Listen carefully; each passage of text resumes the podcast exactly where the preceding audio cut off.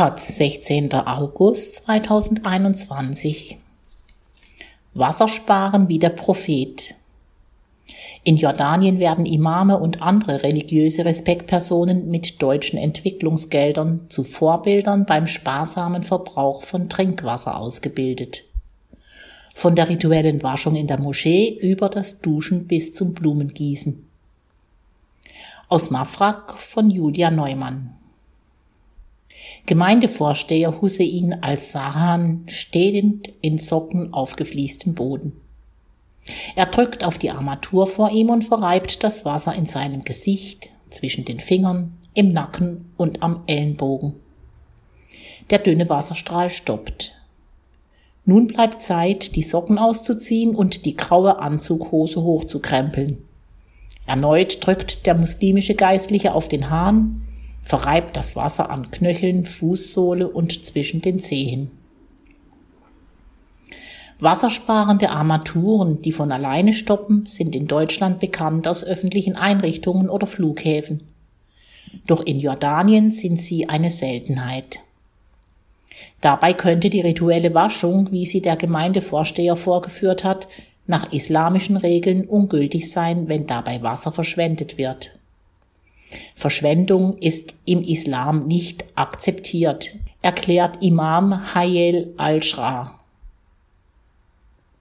Der Islam ermutigt die Menschen immer, Ressourcen im Allgemeinen sinnvoll zu nutzen. Auch der Prophet Mohammed, Friede sei mit ihm, hat Wasser gespart, sogar für die rituelle Waschung. Al-Shra ist Vorbeter an der Salah Eddin Moschee in Mafraq.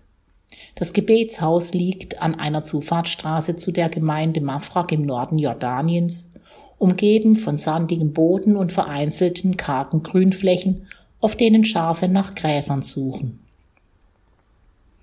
Die Salah Eddin Moschee ist eine blaue Moschee.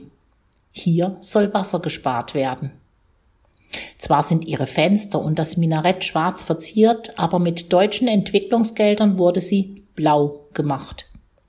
In Mafraq hat die Deutsche Gesellschaft für internationale Zusammenarbeit GIZ im Auftrag der Bundesregierung in 28 Moscheen 150 Wasserhähne mit Aquastopp installiert. Die Salaeddin Moschee hat auch eine Wasseraufbereitungsanlage für Abwasser und ein vom US-Hilfswerk Mercy Corps gespendetes Auffangbecken für Regenwasser auf dem Dach. Knapp die Hälfte des Leitungswassers in Jordanien geht durch kaputte Rohre oder Lecks an Wasserzisternen verloren, wird gestohlen oder kann vom Wasseranbieter nicht in Rechnung gestellt werden, da die Zähler in den Haushalten kaputt oder veraltet sind. Hinzu kommt also übermäßiges Abpumpen des Grundwassers, um den Bedarf zu decken. In den vergangenen 40 Jahren ist der Grundwasserspiegel im Land durchschnittlich um 50 Meter gesunken. In Mafraq sinkt er jährlich um 5 Meter. Um die Ressourcen zu schonen, liefert der staatliche Wasserversorger nur einmal in der Woche. Neben der Instandhaltung und Erneuerung von Rohren fließen deutsche Entwicklungsgelder auch in Projekte, die die Endverbraucherinnen einbeziehen. Weil in Jordanien viele Menschen gläubig sind, kam die GIZ auf die Idee, religiöse Wasserbotschafterinnen auszubilden, die den schonenden Umgang mit der knappen Ressource predigen. Das Projekt Wassersparen durch Religion lief 2015 an und wurde so gut aufgenommen, dass es bis 2023 verlängert ist.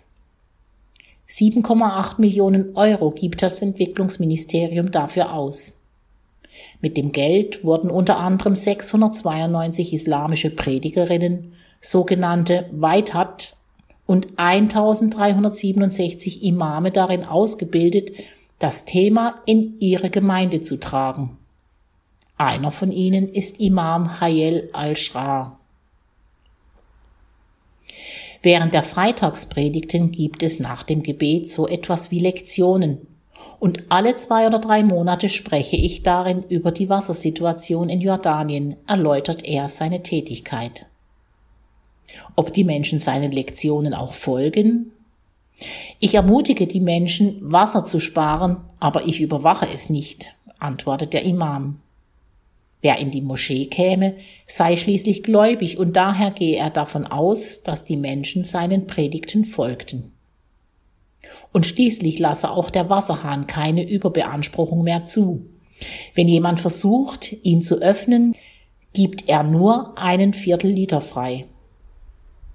Im Schnitt nutzt ein Gläubiger den Hahn dreimal und verbraucht 0,75 Liter Wasser bei der rituellen Waschung.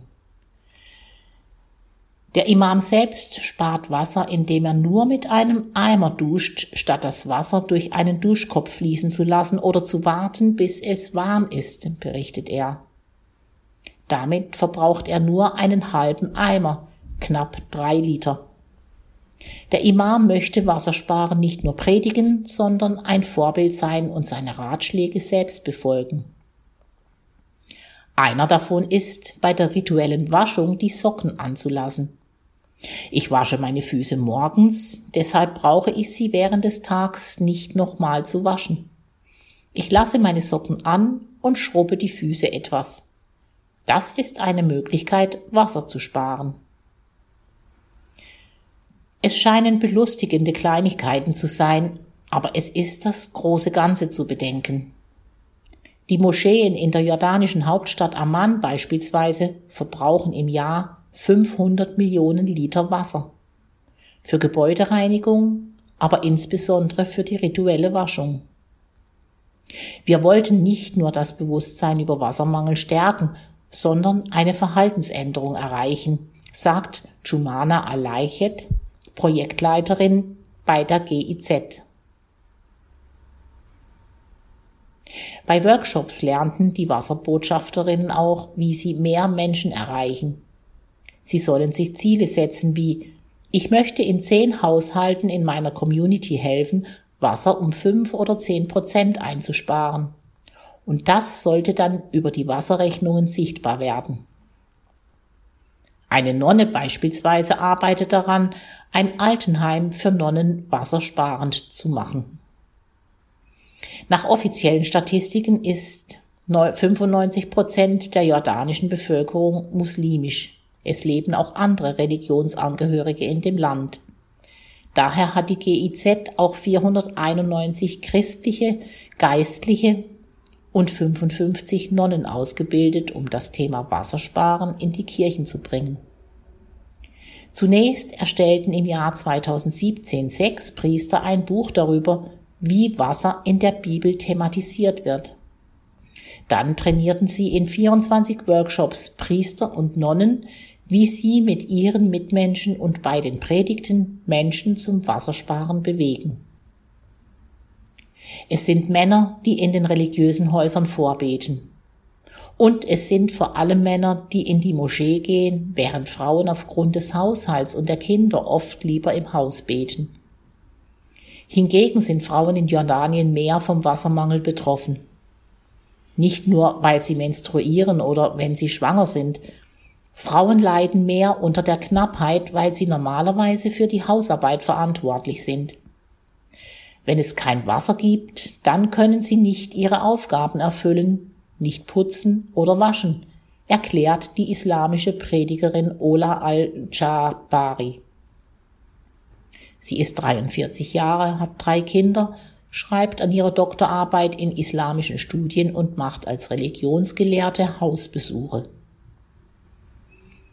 Als religiöse Autorität im konservativen Jordanien hat al-Jabari einen guten Zugang zur Nachbarschaft, verbringt viel Zeit bei Kaffee, Tee und Plausch in den Familien.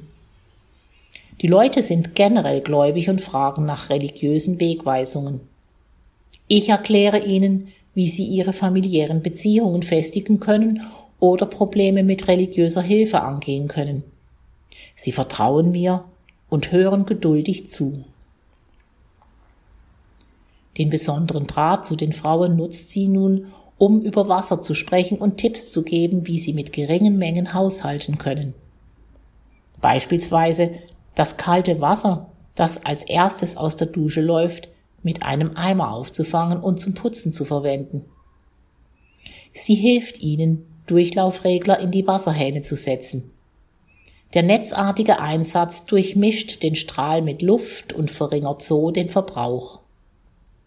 Ich mag auch die Idee, im Winter Regenwasser aufzufangen und zum Blumengießen zu verwenden. Das Prinzip, für die Bewässerung nicht auf Trinkwasser aus dem Wasserhahn zurückzugreifen, kennt die Religionsgelehrte aus der Moschee. Aus dem Waschraum läuft das Wasser in zwei Aufbereitungsbecken, in denen es gesäubert wird. Aus Hygienegründen nutzt die Gemeinde das gereinigte Abwasser nicht erneut zur heiligen Waschung. Schwarze Schläuche schlängeln sich von der Anlage durch den Park zwischen der Moschee und dem Haus des Imams. Durch ihre Löcher bewässert das aufbereitete Wasser neu gepflanzte Bäume. Erstes Gras bahnt sich seinen Weg durch den Sandboden. Dort steht der 54-jährige Gemeindevorsteher Hussein al-Sahan nach dem Gebet in der Moschee. Das Projekt sei ein Erfolg, sagt er, während im Hintergrund Kinder toben. Die Kinder haben eine gute Zeit, sie kommen gerne zur Moschee und spielen hier. Damit der öffentliche Platz besser genutzt werden kann, hat die GIZ der Moschee einen Spielplatz spendiert mit Rutsche, vier Schaukeln, Klettergerüst und einer Wippe. Dem Imam wird das Projekt deshalb fast schon zu gut angenommen. Da sein Haus neben dem Spielplatz an der Moschee liegt, sei es ihm inzwischen manchmal zu laut. Aber sein Fazit ist positiv. Ich glaube an die Lehren des Islam, moderat zu leben und moderat Wasser zu nutzen. Die Taz folgt dem Wasser. Dieser Artikel ist Teil des Rechercheprojekts Taz folgt dem Wasser das mit dem Programm für Entwicklungsjournalismus des European Journalism Center gefördert wird. Alle weiteren Texte und Informationen taz.de slash Wasser